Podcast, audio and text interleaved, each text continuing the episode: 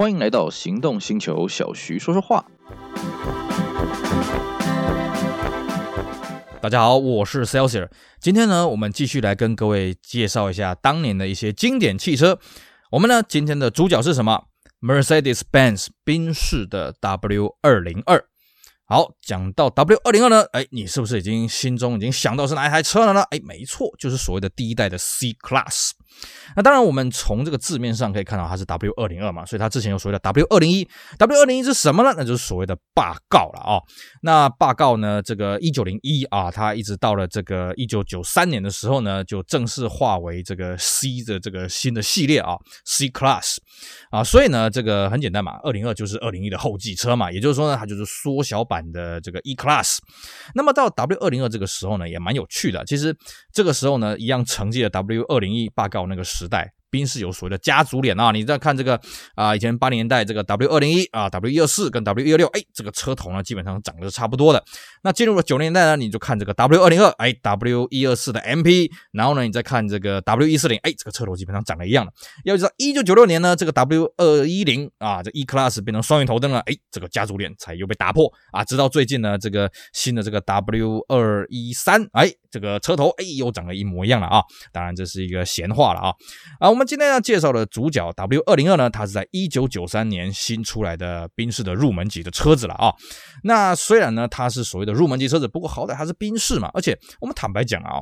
这个。大告这个车子哦，真的谈不上任何的高级可言呐哦。虽然它里面有这种核桃木什么，可是你只要接触过这个车，就觉得，嗯，这个车子配备呢，差不多就到 BMW 的等级了啊。也就是说呢，这个配备是比一般的车好一点，但是你说它是高级车呢，我觉得还有待商榷了。不过呢，W 二零二相较起来呢，哎，这个高级的这个气氛就出来了啊。首先，W 二零二这个车子啊，它的内装呢有一个很特别的设计啊，它的这个中控台。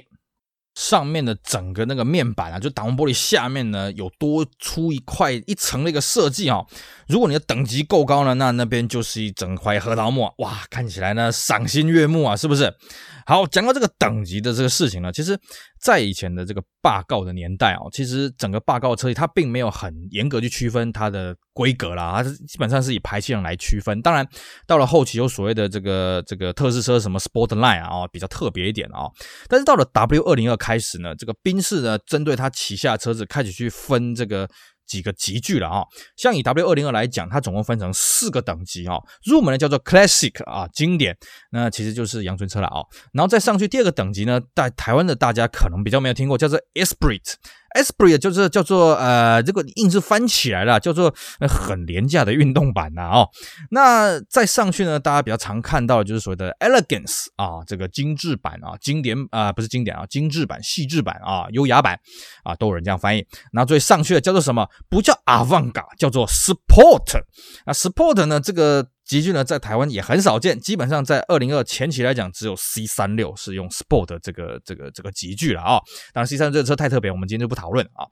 那 W 二零二这个车子呢，当然，呃，它的车系的编程来决定它的这个级距。比方说，你这个顶级的这个 C 二八零，基本上你在台湾就看不到所谓的 Classic 了。那原厂到底有没有 C 二八零 Classic？其实我也不是很清楚啊，这可能要去欧洲看一次才知道了啊。那相对的了啊，你说什么 C 八零有没有什么 Sport 什么的？我看应该也是没。没有了哦，基本上在台湾卖的这个 W 二零二以前期来说了啊，入门就是所谓的 C 八零。那 C 八零，中华边是当年进的大概就是 Classic，也就是所谓的配置所谓的铁圈啊，然后呢这个。方向脚灯都是所谓的黄灯了啊，就是前面的方向灯，后面的方向灯都是所谓黄灯。那么 C 再来上去是所谓的 C 二二零，那 C 二二零基本上进的主要是这个 Elegance 为主，也就是说它的方向灯变成白的，而且它里面已经出现核桃木了啊。那顶再上去的就是所谓的 C 二八零，那 C 二八零基本上我看到都是 Elegance 居多了啊，Classic 这个我真的没看过啊。那这个当然，它里面除了核桃木以外，什么皮椅啊，什么配备什么就不尽相同了。那这边我们就不一一的去介绍，因为坦白讲，这部分我并没有琢磨的很深啊。那再来就是说，其实二零二这个车子哦，它开起来的感觉怎么样呢？我坦白讲，以我自己的经验啊，因为我开过二零二跟二零一啊，我觉得霸诟也就是 W 二零一呢，它开起来动态反应比较好，比较灵敏。二零二开起来比较笨一点。啊，甚至是笨很多啊，倒不是说因为排线的关系，因为我基本上我开的这个霸道是二点三的，然后呢，我开的二零二我开过 C 八零、C 二二零啊，这两台车子我都开过。其实 C 二二零给我感觉它的反应哦，没有像这个霸道的这二点三来的这么的灵敏。当然了哈，这个因为这个霸道它都是所谓的机喷嘛，那二零二这个年代全部已经做到电喷了啊，然后再加上二零二它的调教。的确，我感觉它比较偏向女性化的市场，也就是说，这个车子的动态反应没有像这个 W 二零一比较那么的灵敏啊，哦，所以呢，二零二它比较适合一个都会的一个使用。那么再来就是说，W 二零二它的这个车子，它最大的卖点呢，倒也不是让你去占天下，为什么呢？你光看到那个车头有个立标，看起来人都酥了，对不对？哦，方向盘上面有个大大的宾士标，人都人都开心了，是不是？因为你真的要论动态表现啊，不要说 W。二零二了啊，其实 W 二零一跟当时的 BMW 一三十一三六，我坦白讲啊，以我自己的感受，真的是差距甚远的啊。像我们有时候呃假日的时候呢，早上三五好友会一起相约去这个山路上面稍微小跑一下，当然这个不违规了啊。哎，这个基本上很少有人敢开宾士过来啊！坦白讲，大家都是开 BMW 啊，比较有乐趣了啊。这个宾士的，如果说你真的要这个这个开的比较过瘾、比较刺激的话呢，哇，那真的会很刺激了啊！所以呢，这个 W 二零二它主要的诉求倒也不是它动态的表现，尤其它的 C 三六啊，当时 C 三六刚出来的时候，被德国杂志骂的真是一塌糊涂啊啊！所以这个车子呢，其实就是。就不是这样子设定嘛，你干嘛要去强求它这个样子呢？反过来，哎，你坐在车子里面，你看这个立标，我、哦、看着就好开心了，对不对？再看到这个核桃梦，嗯，看着也是很开心。而且 W 二零二呢，它比较多的是选选择的这个浅色的内装，像什么灰色啦，哦像什么米色的哦，就蛮多了。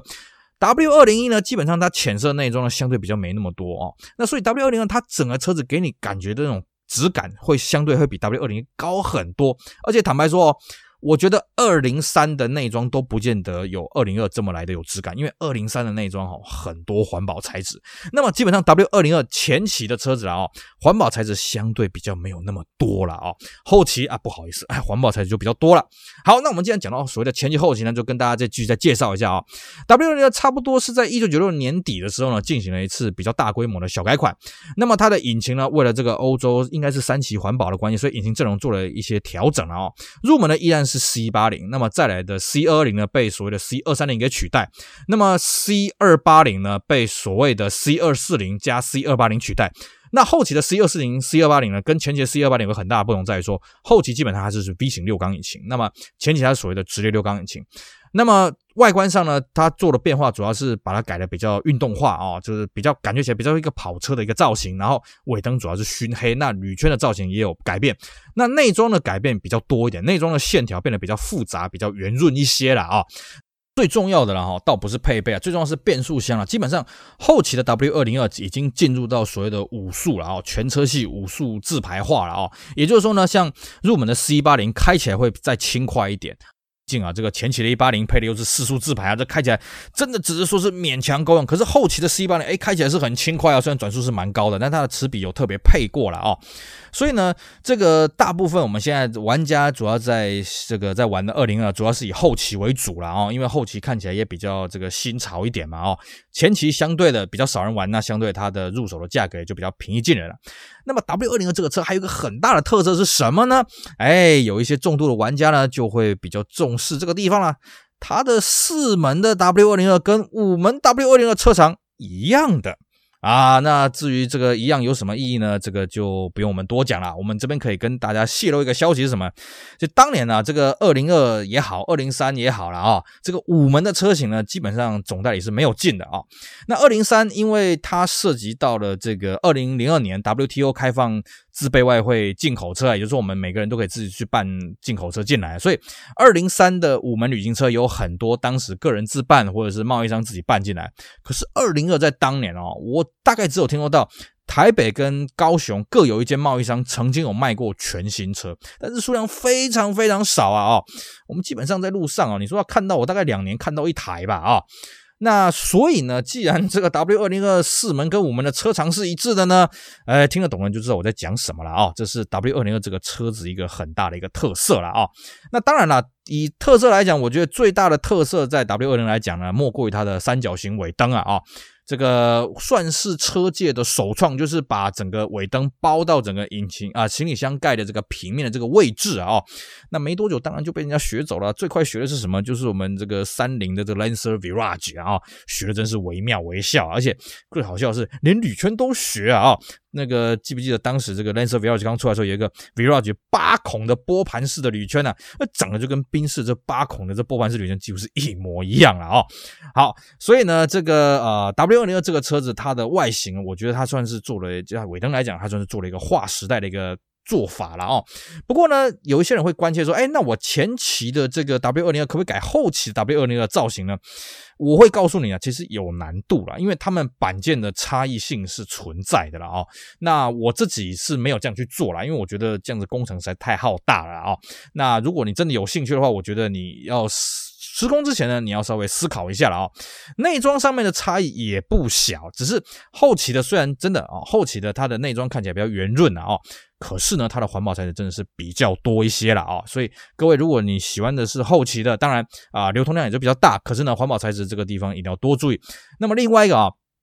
W 二零二这个车子啊，虽然它已经进入了电喷时代，像我们以前在玩霸告的时候啊，这个霸告它是这所谓的机喷嘛，所以基本上每台车都要准备所谓的欧导光了、黑豆干点火放大器了啊，因为点火放大器这种东西什么时候挂掉，你真是不知道，而且完完全没有征兆，动不动就喷，哎，就车子就发不动了啊。那相对的呢，这个呃，W 二零二虽然都已经进入了所谓电喷时代呢，不过。这个当年的这种电喷的这种宾士的老引擎哦，其实它还是有个通病，什么就是烤耳哦。这烤耳呢也是容易故障的。那如果说你今天你开的是四缸的，像什么 C 二二零啊、C 二三零啊、C 二四。啊，这个不是幺四零啊十一八零，那我会建议你车上最好要备一组烤耳啊，因为这个东西随时都有可能会故障，尤其四缸的车子，你烤耳少了一个气缸不点火哦，那么你这个车子三缸你会开起来非常的抓狂，因为车子很笨，而且车子很陡然后，如果是六缸的话，基本上就靠不要不进了哦。那至于呢，W 二零三还有一个我们刚刚没有介绍到的车款是什么呢？啊，就是所谓的 C 二三零 K 了啊、C 二三零 K 这个车子也蛮有趣的，它是在后期的时候才追加进来的这个五速自排的款式，而且。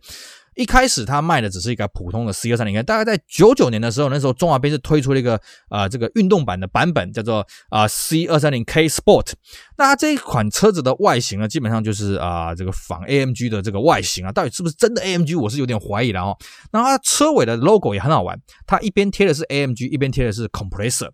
那颜色呢也相当的活泼，内装好像有一点点不同了哦。具体哪里不同？因为这个车我没有实际接触过了哦。但是呢。这个车子据说当年限量好像是五百台，那现在当然是最保值的这个 C Class，而且它的铝圈造型也是比较特别的。那相对的啊、哦，它因为它有加机械增压嘛，所以它的动力呢跟这个 C 二八零账面的数字都是大概一百九十几匹的这个马力啦。只是呢，它因为多了机械增压，所以各位如果你有兴趣入手这种车的话，一定要特别注意这个机械增压是不是有换过油。如果呢你不知道，那我告诉你，不管你知不知道。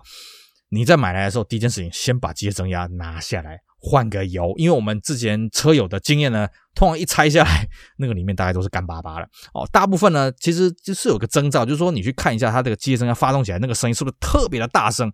当然了，我相信大家都跟我一样了哦，就是一般来讲，你除了 W 二零二这种机械增压以外，一般人要接触到机械增压车子其实不大容易了啊，所以一般人听不出来所谓的机械增压声音有没有特别的大。那我们这边用一个很简单的方式，就是。你会不会很明显的发现这是一台机械增压车子？如果会的话，那表示它的声音真的有点大。那记得这个油一定要换。那相对的，呃，这个后驱的老车呢，我们都会建议了哈，你不只是要去寻这个所谓机械增压的油，你要干什么呢？后差速器的油记得也要顺便寻一下。有很多人真的是买的车子啊、四轮传动的车子也好，后轮传动的车子也好，那后差速器的油基本上没再换的了哦。这个也是容易造成一个损伤了哦。不过呢，这个二零三的这个这个呃不是二零三二零二的这个 C 二三零 K，我自己是没有什么开过。我曾经借朋友的车子来开个一两圈的，哦，自己爽一下。那比较多的时间是坐朋友的 C 二三零 K，这个车子它的反应的确，因为接着呢，它的这个动力的输出比较线性一些了哦。不过呢，其实开起来爽度还是没有 C 二八零来的那么爽啦。所以 C 二八零这个车子虽然它的税金比 C 二三零 K 多一个级距了哦，但是哎，这个税金一一年多五千块也不会白缴了啊。那 C 二三零 K 相对它的入手的行情也会比较贵了哦。我们一般人看起来大概都是普通的，就是没有机械升降，大概就都贵了两倍左右了哦。所以呢，这个投入的成本会比较多一些，而且啊、呃，你说这个内装呢，一样有这个环保材质了啊。那么又是 C 二三零 K，所以大家会比较愿意花心思去打理。所以当你今天遇算够了之后呢，才去买 C 二三零 K，这是我们会比较建议各位的一个选择的方式了哈。好，那 W 二零二这个车子呢，基本上在两千年呢由 W 二零三来接手。那旅行车呢，大概在二零零一年呢由 W 二零三接手了啊。当然，旅行车在台湾是非常的稀有。那所以呢，W 二零三基本上呃，二零二在台湾基本上是从一九九三年卖到大概两千年左右了啊，两千年前后。那贸易商的车子也不少，大部分你现在看到的这个所谓的后期的 C 八零，绝大多数都是贸易商进来，因为中华宾士基本上它进这个后期的 C 八零呢，大概只有一九九七年。一一年不到的时间，后来它就改成 C 两百了哦。那当然 C 两百这个车就有点不上不下，因为中华宾士基本上它进的 C 两百是 Classic，配备也不好，那税金呢要跟这个 C 二三零缴同样的级距了啊。所以呢，大部分我们在看、啊，大部分在玩 W 二零二的人呢，还是会比较希望可以买到所谓的后期的 C 八零。但相对后期 C 八零，因为它是水晶省，而且它又是五速，所以它的行情也相对比较高。而且呢，因为它排量真的是比较小啦，所以它的转速什么会比较吵，而且油耗呢其实没有各位想象中那么好。好，那个以上呢，就是我们今天跟各位先稍微介绍一下这个 W 二零二这台车的一些故事了啊、那不知道大家是不是对这个车开始产生心动了呢？啊，这个车子其实好歹也是在宾士嘛，所以宾士该有的立标、单臂雨刷，这个豪华内装呢，哎，其实呢，这个 W 二零二呢也是麻雀虽小，五脏俱全的，提供给大家作为一个选择的参考。好，我们今天节目就聊到这里，希望大家会喜欢，也希望大家继续支持我们其他精彩的行动新手 Podcast 节目。我是 Celsius，我们下回再聊喽，拜拜。Thank you.